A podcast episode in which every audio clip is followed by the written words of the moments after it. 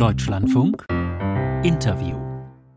Morgen also, vor zwei Jahren am 24. Februar, da jährt sich der Beginn der Invasion Russlands, der großen Invasion Russlands in die Ukraine. Am Telefon ist jetzt der Botschafter der Ukraine in Deutschland. Guten Morgen, Oleksiy Makeyev. Guten Morgen, Herr Gries. Erinnern wir uns an diesen 24. Februar vor zwei Jahren. Es ging ja in der Nacht los. Viele Menschen schliefen. Wie war das bei Ihnen? Was hat Sie geweckt? Äh, an diesem Tag ähm, war ich auf Reisen. In Ihrem Bericht äh, äh hat man gesagt, äh, man hat versucht, mit Diplomatie äh, das abzuwenden. Und ich war äh, damals in Den Haag, um unsere Partner im Westen zu überzeugen, dass die präventive Sanktionen äh, diese große Invasion vorbeugen können. Aber ich wurde äh, geweckt von äh, meiner Frau und äh, meiner Tochter. Die haben mir gesagt, Vater, die Russen haben angefangen, uns zu bombardieren. Was haben Sie gedacht? Jetzt also doch oder hatten Sie das erwartet, dass das kommen könnte? Ja, das Land hat das natürlich erwartet. Die, die äh, Armee äh, und auch in unserer Familie haben wir abgesprochen, was machen wir, wenn wir äh, einander nicht erreichen werden. Wenn wir irgendwo in der Stadt sind, da wo treffen wir uns jeden Tag, wenn plötzlich kein, kein Funk gibt. Also das Land äh, äh war intern vorbereitet, aber natürlich hat man äh, gehofft, dass es noch abzuwenden ist. Ihre Familie war in Kiew, nehme ich an? Ja, ja. Haben Sie Angst gehabt?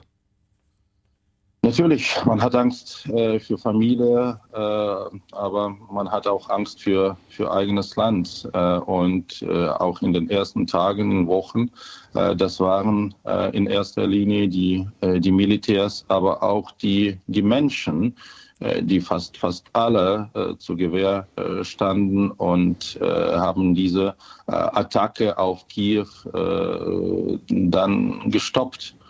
Mhm. Seit diesem Moment, seit dem 24. Februar 2022, hat der Krieg verschiedene Phasen erlebt, über die wir ganz ausführlich berichtet haben. Wir haben ja auch mehrfach mit Ihnen schon gesprochen, hier im Programm im Deutschlandfunk, auch mit Ihrem Vorgänger, vielen anderen Menschen in der Ukraine. In welcher Phase sind wir jetzt? Wir sind immer noch in einem der brutalsten äh, und genozidalen Kriegen, äh, welchen Russland äh, gestartet hat.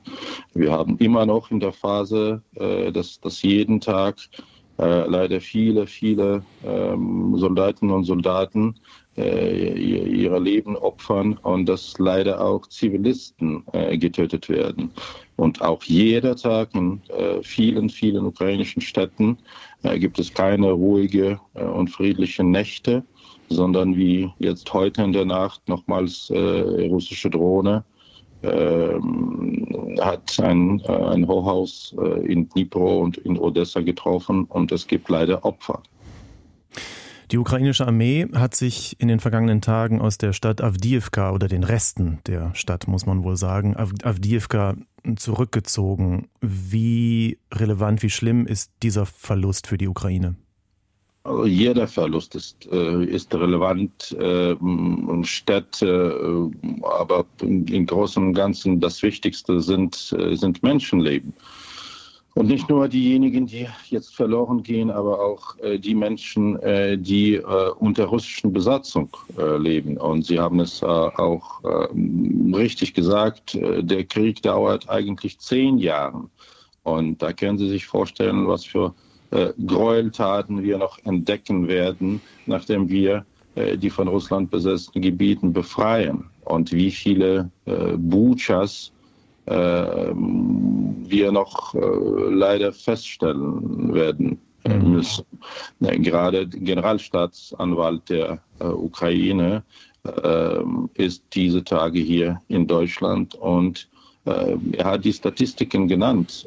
Über 120.000 Fälle von Kriegsverbrechen haben wir registriert und müssen wir untersuchen 120 Fälle von Vergewaltigungen, äh, vorsätzlichen äh, Tötungen, äh, Beschüssen von zivilen äh, Infrastruktur. Das alles, äh, was, was Russland uns Ukrainer zugetan hat.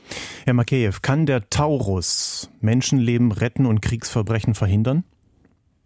Ich sage, dass äh, deutsche Waffen von Anfang an retten äh, ukrainische äh, Leben äh, und ähm, ich sage, dass vielleicht auch Iris-T, deutsches Iris-T und Patriot-System, die wir äh, bekommen haben, ist der Grund dafür, dass äh, viele mein, meine Freunde und auch meine Mutter in der Stadt Kiew noch am Leben ist. Die weitreichenden äh, Waffensystemen äh, helfen uns, die russischen äh, Verbindungswege und Kommandozentralen zu vernichten, damit dieser Krieg weiter von, von mhm. der heute von uns kontrollierten Gebieten dann vertrieben wird. Das war eine ausweichende Antwort, die so klang, als hätten Sie sich mit Olaf Scholz abgesprochen.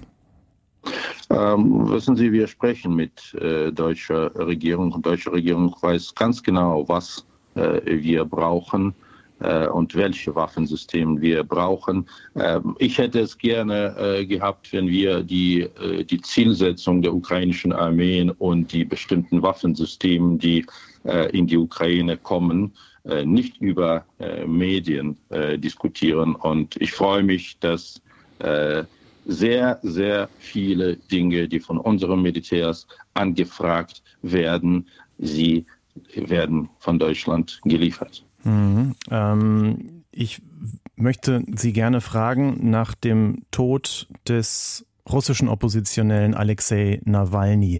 Seine Frau äh, Julia Nawalnaya hat angekündigt, die politische Arbeit fortzusetzen. Ist noch völlig offen, wie sie das tun will. Ist diese Frau Julia Nawalnaja eine Partnerin der Ukraine? Ähm, es ist sehr schwer, äh, jemanden in Russland äh, zu finden, äh, der äh, sich ähm, wirklich äh, und ernst äh, als Partner der Ukraine dasteht. Ich habe von 140 Millionen Russen vielleicht eine Handvoll von Russen gesehen, die zu uns Ukrainer gekommen sind äh, und gesagt, na wissen Sie, ich habe auch eine Verantwortung dafür, dass wir Russen äh, euch Ukrainer zugetan haben. Und diese Verantwortung wird unser Volk äh, über Jahrzehnte äh, auf unseren Schultern tragen werden. aber was hm. wir von vielen russischen Oppositionellen hören, nur, dass Putin ein Autokrat ist, aber kein einziges Wort zur Ukraine. Das haben wir auch äh, leider äh, auch von vielen äh, guten äh, sozusagen Russen, die, die äh, so bezeichnet werden im Westen, auch nicht gehört. Mhm. Äh, auch nicht hier in Deutschland. Also ich habe es jetzt auch in den letzten Tagen von Julia Nawalnaja nicht gehört oder habe ich was überhört? Nein, haben sie, haben sie nicht. Nein, Thema Ukraine äh, existiert für, äh, für die Russen äh, nicht. Und äh, man muss auch aufpassen, äh, worum es äh, diesen Menschen geht. Ähm, wie gesagt, eine Solidarität mit den Ukrainern auch die hier äh, von, äh, von den hier lebenden äh, Russen mhm. äh, in Deutschland oder in Berlin. Äh, ich habe sehr wenige äh, getroffen, wie gesagt, eine Handvoll. Und ich habe auch keine Demonstration vor der russischen Botschaft gesehen mit, mit russischen Fahnen und mit dem Aufruf auf die äh, auf Russland, diesen Krieg zu stoppen. Mhm.